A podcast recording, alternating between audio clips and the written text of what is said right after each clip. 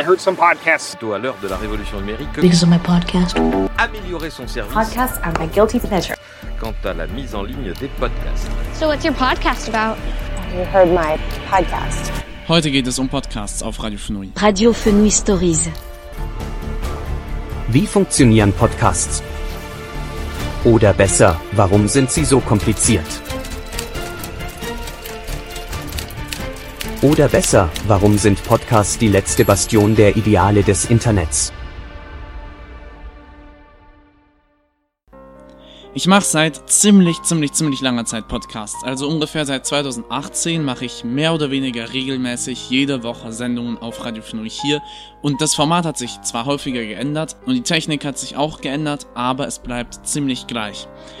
Und seit ein paar Monaten höre ich auch immer mehr Podcasts. Ich habe zum Beispiel im Juli mehr als 40 und im August mehr als 50 Stunden Podcasts gehört.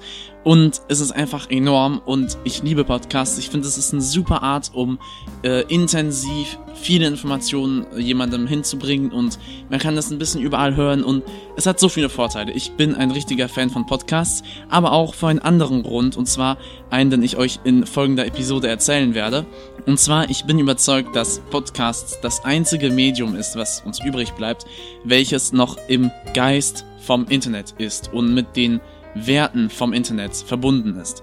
Und warum? Ich werde euch das in dieser Episode von Radio Fenouil Stories erzählen. Und um erstmal anzufangen, müsste man darüber reden, was die Werte vom Internet sind.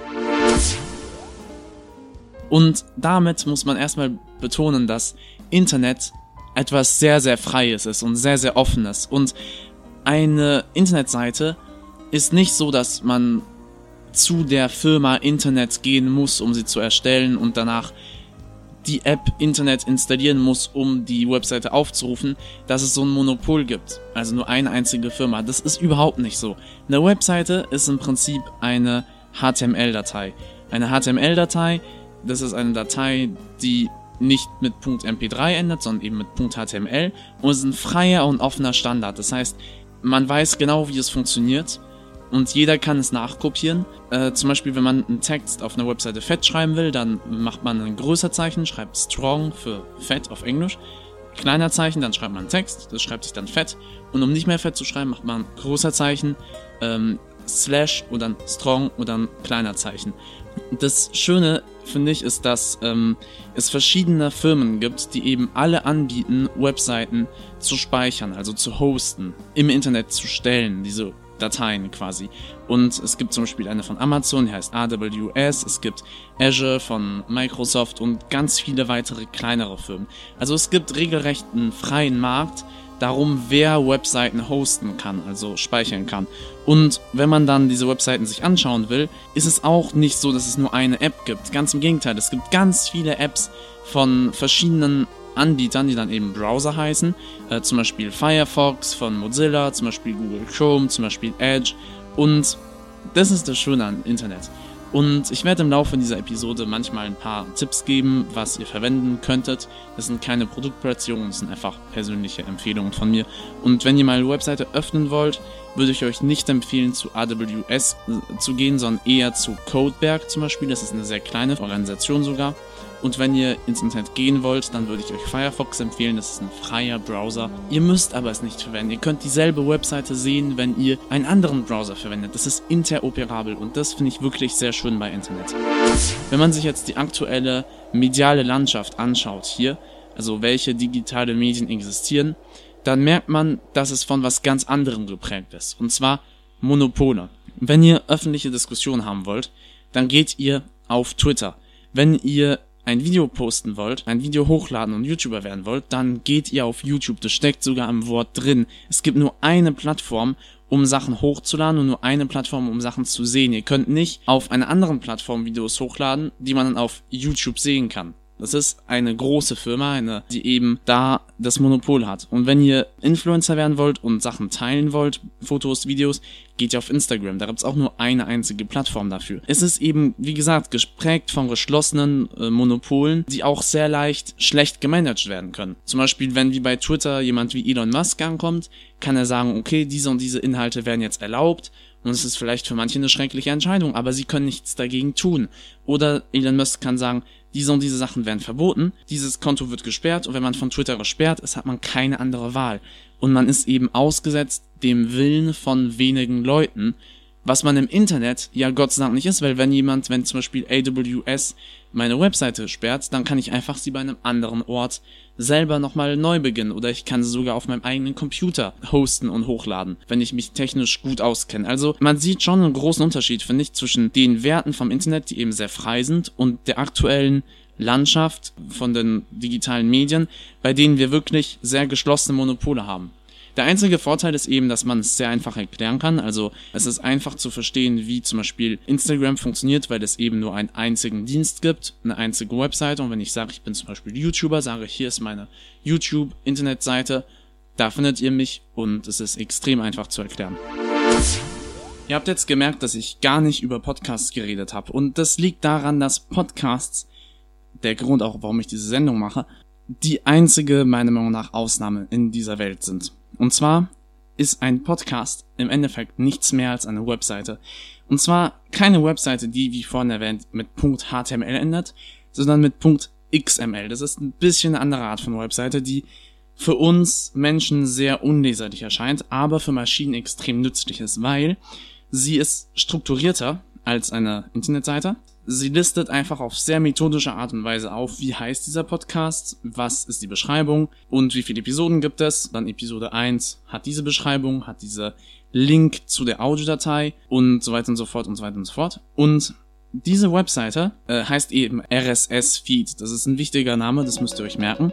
Und diese Webseite kann eigentlich auf ganz vielen verschiedenen Anbietern gespeichert werden und dann trotzdem noch interoperabel sein. Und zwar ist es das große Wort, Podcasts sind interoperabel. Und das finde ich einen riesen, riesen, riesen Vorteil. Das bedeutet, es gibt verschiedene Server, auf denen ihr Podcasts speichern könnt. Ich mache diesen Podcast, am Ende habe ich eine .mp3-Datei. Die lade ich dann auf meinen Server hoch. Und mein Server ist der von Acast.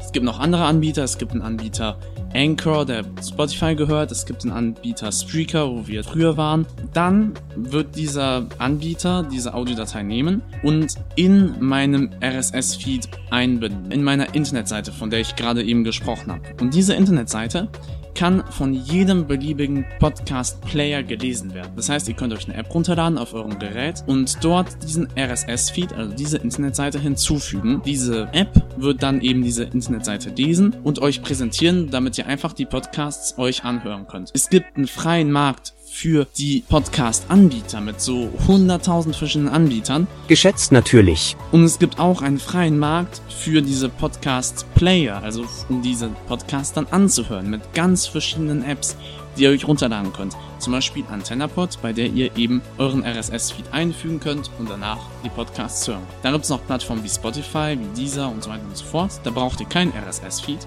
Die machen selber einen Katalog, in dem sie selber den Podcastern sagen, also mir zum Beispiel, der, ich mache einen Podcast, die sagen mir, hey, wenn du einen Podcast hast, füg ihn hier ein und dann fügen wir den zu unserem Katalog zu. Das bedeutet, wenn ihr auf Spotify Podcasts hört, ist der Podcast nicht auf Spotify gespeichert, sondern Spotify merkt sich nur den RSS-Feed und holt den Podcast dann von Acast in meinem Fall.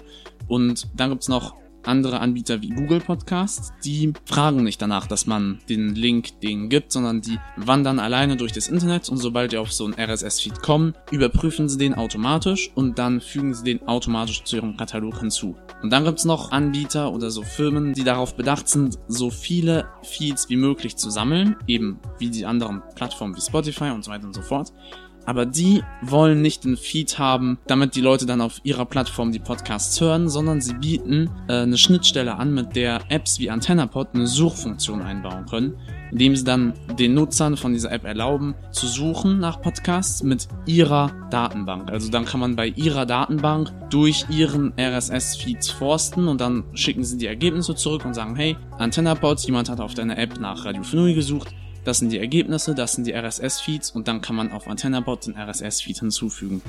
Der Vorteil ist eben, dass es eine sehr, sehr freie Wahl der Server für Podcaster gibt und auch eine freie Wahl für die Clients, für die die hören, also die Audio-Player. Ich würde euch empfehlen, Acast zu nehmen, wenn ihr einen Podcast erstellen wollt, weil ich verwende das, das ist kostenlos, man hat sehr wenige Einschränkungen und es funktioniert sehr gut. Und wenn ihr Podcasts hören wollt, würde ich euch auf jeden Fall AntennaPod empfehlen. Und der Vorteil von diesem Ding ist, ich kann einen Podcast auf Acast hochladen und der kann dann sogar von den Leuten auf Spotify gehört werden, weil Spotify ja meinen RSS-Feed hat. Und ich kann mit einer Freundin über einen Podcast hören, selbst wenn wir beide nicht auf derselben Plattform Podcasts hören. Und ich kann auch auf meiner eigenen App Podcasts hören, die auf zwei verschiedenen Servern gespeichert sind. Also der eine vielleicht bei Acast, der andere bei Anchor von Spotify. Und das ist schon wirklich ein Vorteil.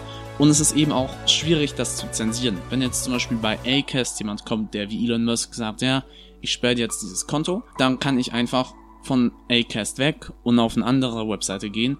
Oder sogar, wenn ich technisch versiert bin, mir selber meinen Podcast hosten auf meiner eigenen Webseite.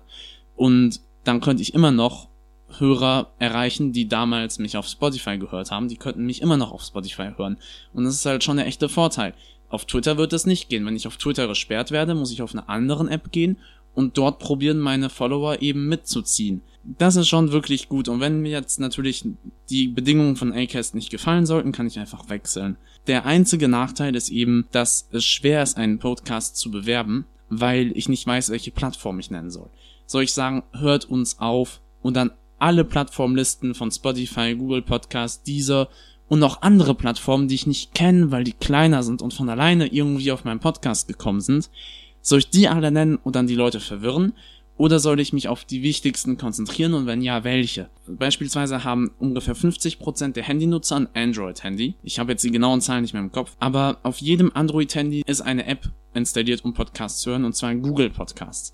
Aber die meisten Leute, die Podcasts hören, so ungefähr 70%, hören auf Spotify Podcasts. Das heißt, wenn ich jetzt nur Google Podcast bewerbe, wird sich das zwar für 50% in einer App öffnen, was meistens bequemer ist als eine Webseite, aber von den Leuten, wo sich bei Android auf eine App öffnet, werden viele sein, die lieber auf Spotify Podcasts hören. Also es ist wirklich nicht leicht zu wissen.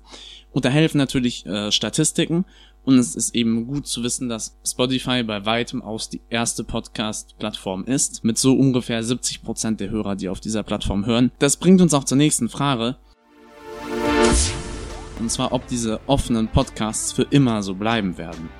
Weil wir haben gerade über Spotify geredet. Sie haben nicht nur den ersten Platz, um Podcasts zu hören, sondern auch den ersten Platz, um Podcasts zu hosten. Wir haben von Anchor gesprochen, das ist die Plattform, wo man Podcasts hochladen kann und es gehört Spotify. Es gibt eine Datenbank, die eben ganz viele RSS-Feeds auflistet. Die heißt Listen Notes und die haben Statistiken rausgebracht, woher diese Podcasts kommen und wo diese Podcasts eben gespeichert sind, auf welcher Plattform, bei welchem Unternehmen. Und sie sind auf den Schluss gekommen, dass 56% der Podcasts, die sie in ihrer Plattform haben, auf Anchor bei Spotify gehostet bzw. gespeichert werden. Und der nächste Player, die nächste Firma, hatte nur 6%.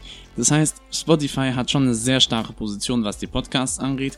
Für die Hörer aber ebenfalls für die Podcast-Plattform. Und das ist noch nicht alles, was Spotify macht. Spotify hat ebenfalls die Gewohnheit, große Podcasts, die extrem beliebt sind, zum Beispiel Hobbylos von zwei berühmten deutschen YouTubern oder den Podcast von Luisa Neubauer, den Klimaaktivistin oder auch von Joe Rogan, ein extrem bekannter amerikanischer Podcaster, diese Podcasts aufzukaufen. Und vor ihrem Aufkaufen waren das Podcasts, die unter dem offenen RSS-Feed-Standard gesendet haben. Das heißt, ich konnte die auf meine AntennaPod-App auch hören mit meinem RSS-Feed und auf dieser und auf Google Podcasts konnte man die überall hören. Aber nach diesem Aufkaufen von Spotify, ihr könnt es euch denken, wurden sie Spotify Exclusives. Das heißt, man kann sie nur auf Spotify hören und dieser offene Standard wurde durch einen proprietären geheimen Standard ersetzt und jetzt sind sie nur noch auf Spotify verfügbar.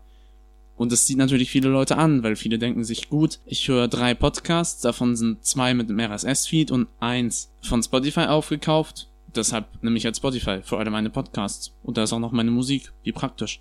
Problem ist halt, wenn eine Plattform sehr, sehr viel Macht hat, wie Spotify gerade es hat, kann es sein, dass sie Änderungen vornehmen kann oder durchsetzen kann bei RSS oder RSS nicht mehr unterstützt in der Zukunft. Das wäre denkbar. Für den Moment ist es noch sehr riskant, weil viele Podcasts unter RSS laufen und eben Spotify noch nicht das vollkommene Monopol hat. Aber wenn sie jetzt nicht mehr RSS unterstützen würden, würde es, würde es wohl nach hinten für sie losgehen, weil die Hörer sich dann abwenden würden von Spotify. Aber in der Zukunft, wenn sie noch genug Podcasts kaufen, könnten sie es probieren. Vor allem hätten sie dann eine ähnliche machtvolle Position wie YouTube für die Videos. Wenn sie dann RSS durch was Geschlossenes ersetzen und die meisten Leute, die Podcasts dann produzieren, eh bei ihnen produzieren und deshalb dann eben auch das Geschlossene machen würden und die meisten Hörer bei ihnen wären, könnten sie dann sagen, hey, RSS ist fertig, wir ersetzen jetzt alles durch was Geschlossenes. 56% der Podcasts werden dann geschlossen, könnte man nur noch auf Spotify hören. 70% der Leute hören auf Spotify Podcasts. Könnte vielleicht klappen. Das wäre natürlich eine große Gefahr, weil dann hätten wir wieder dieselben Probleme wie, wie bei YouTube vielleicht oder wie bei Twitter vielleicht, wo ein Unternehmen eben sehr, sehr, sehr viel Macht hat. Aber für den Moment unterstützt eben Spotify RSS und das muss man denen zugute halten. Auch wenn man dort die Podcasts hochlädt, bekommt man einen RSS-Feed und man kann auf allen anderen Plattformen senden. Und jetzt ist natürlich die Frage, gibt es Hoffnung für andere soziale Medien auch sowas Offenes zu haben? Und die kurze Antwort ist ja.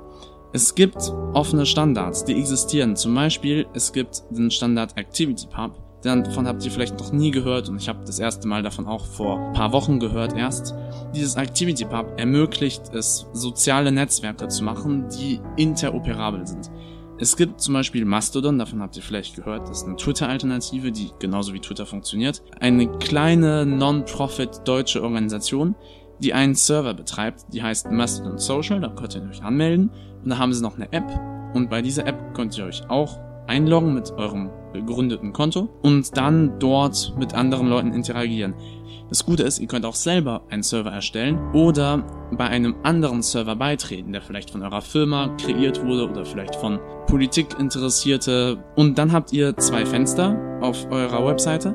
Auf dem einen Fenster seht ihr, was auf eurem Server los ist, also in eurer Gruppe, in eurer Community sozusagen. Und dann könnt ihr eben auf dem zweiten Fenster auch sehen, was in anderen Servern los ist. Das heißt, ihr könnt auf dem Server mastodon.social von der Organisation Mastodon mit Leuten kommunizieren, die ihren eigenen Server haben, mit ein, eigenen Regeln, mit eigenen Bedingungen, was zum Beispiel Sachen wie Nacktheit angeht oder Sachen wie Zensur oder was erlaubt ist, was nicht erlaubt, wie viel, wie böse man sein darf und solche Sachen. Da kann sich jeder seine eigenen Regeln machen und das ist wirklich cool, weil man hat eben keine Möglichkeit wirklich zu zensieren. Man hat viele, viele verschiedene Server, ebenfalls viele, viele verschiedene Apps. Es gibt nicht nur die offizielle App, es gibt Apps mit mehr oder weniger Funktionen für andere Plattformen eventuell und so weiter und so fort. Wenn jetzt auf einem Server was ganz Schlimmes passiert, kann man einfach wechseln, wenn man nicht mehr einverstanden ist. Und wenn natürlich ein Server richtig viel Müll produziert, kann dein eigener Server sagen, okay, diesen Server wollen wir nicht mehr haben bei uns, den blockieren wir, den kann man von unserem Server aus nicht mehr sehen. Und wenn du damit nicht einverstanden bist mit dieser Entscheidung, die von den Administratoren deines Servers getroffen wurden, dann kannst du einfach Server wechseln und dann wieder diese Inhalte sehen. Also das ist ein wirklich sehr cleverer Mechanismus. Es ähnelt dann wieder den Idealen vom Internet, von Offenheit, von freier Wettbewerb und es ähnelt dann auch wieder dem Modell von Podcasts. Es gibt noch weitere soziale Medien, die Alternativen haben, die auf ActivityPub basieren. Also es gibt zum Beispiel PixelFed, die Instagram ersetzen sollte, wo es auch mehrere Server und mehrere Apps gibt. Und es gibt PeerTube, was YouTube ersetzen soll, auch mit mehreren Servern und mehreren Apps.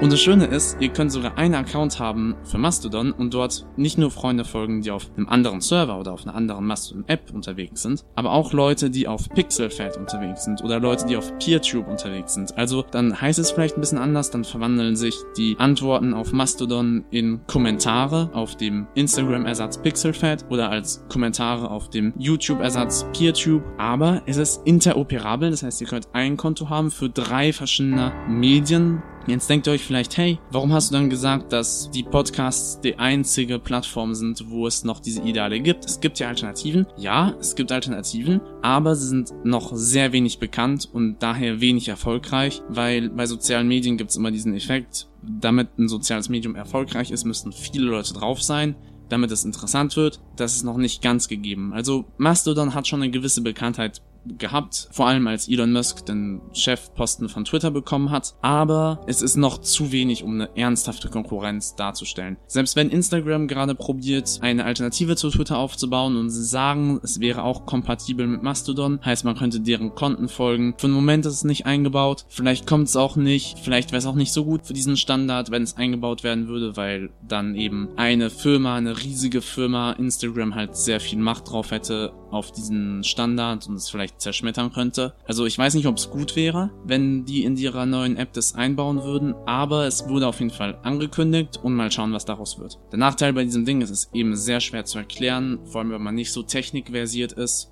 Wie kann es sein, dass es verschiedene Server gibt, verschiedene Apps, da ist man leicht verwirrt und da ist es natürlich einfacher bei einer Firma, die ein vollkommenes Monopol hat. Damit wären wir schon fast am Ende angekommen. Erstmal noch die Bilanz. Es ist sehr wichtig und schön, dass man diese Offenheit und Freiheit noch in den Podcasts hat. Und es kann vielleicht auch als Modell dienen für weitere Bereiche. Ich glaube, diese Sendung war auch interessant für euch, um zu verstehen, warum denn Podcasts so kompliziert sind. Es gibt auch Studien, ich habe jetzt die Zahlen vergessen, die sagen, dass eine gewisse Anzahl von Menschen nicht wissen, wie man Podcasts hört. Und jetzt versteht ihr, warum. Es ist nicht einfach. Es gibt verschiedene Plattformen. Es war auch für euch wahrscheinlich so eine kleine Anleitung, wie hört man Podcasts. Und bevor wir weggehen, würde ich euch eine kleine Empfehlung geben, meiner Lieblingspodcasts. Ich habe gesagt, ich höre einige und ich würde euch ein paar vorstellen, die ich höre. Es gibt noch weitere Podcasts, die ich wirklich gerne mag. Ich höre auf vier Sprachen, auf Französisch, auf Italienisch, auf Deutsch und auf Englisch. Ich werde euch jetzt nur von Englischen und Deutschen was vorschlagen. Bei der französischen Sendung habe ich auch auf Französisch vorgeschlagen und nicht auf Deutsch logischerweise. Auf Englisch kann ich euch Decoder empfehlen. Das ist von The Verge, ein amerikanisches Medium. Das ist ein Typ, der setzt sich mit den Chefs von großen und kleinen Technologiefirmen zusammen und redet eine Stunde lang einfach über, wie ist das Unternehmen strukturiert, wie verdient es Geld, wie werden Entscheidungen getroffen, wie sehen sie die Entwicklung in der Zukunft für ihr Unternehmen, also was zum Beispiel künstliche Intelligenz angeht und so weiter und so fort. Und sie haben auch eine Sendung mit dem Chef von Mastodon gemacht, die kann ich euch auch empfehlen und war auch eine große Quelle für diese Sendung. Und auch eine Sendung mit dem Chef von iHeart, das ist auch eine Unternehmen, was sehr viel mit Podcasts zu tun hat. Die habe ich erst gehört, nachdem ich die Sendung vorbereitet habe. Also da ist jetzt nichts von mit eingeflossen aber es ist auch extrem interessant gewesen. Dann würde ich euch noch The Daily empfehlen von The New York Times. Das ist das Gegenteil von jeden Tag nur grob Informationen ganz, ganz äh, oberflächlich zu erfahren. Es ist 30 Minuten Podcast pro Tag, Montag bis Freitag, wo wirklich ein Thema der Aktualität in Tiefe mit Experten aufgegriffen wird. Das finde ich extrem spannend und extrem angenehm zum Hören. Und äh, dann würde ich auch noch The Bomb empfehlen von der BBC. Das ist eine Serie über einer der Erfinder der Atombombe und seine Geschichte, wie er auch die Amerikaner davon überzeugen musste, an der Bombe zu arbeiten und wie er eventuell dann auch sich in seiner Meinung geändert hat. Das ist extrem spannend, vor allem da man viel über Oppenheimer redet, das ist eine schöne Ergänzung dazu. Und auf Deutsch würde ich empfehlen den Podcast Der Rest ist Geschichte von Deutschlandfunk, also ein Thema der Aktualität, wird erklärt, indem man zurück in die Geschichte geht und damit probiert, die Gründe für die aktuellen Entwicklungen zu finden oder eventuell auch Vergleiche. Sonst gibt's noch 11KM, das ist von der Tagesschau gemacht und es ist dasselbe Prinzip wie The Daily und ich finde, das ist auch sehr gut gemacht. Und natürlich Nummer 1, Radio für Stories musste ich bringen. Ich wünsche euch eine schöne Zeit. Abonniert uns bitte da, wo ihr gerade diesen Podcast hört, damit ihr keine weitere Folge verpasst. Und ich sage euch Tschüss, bis bald.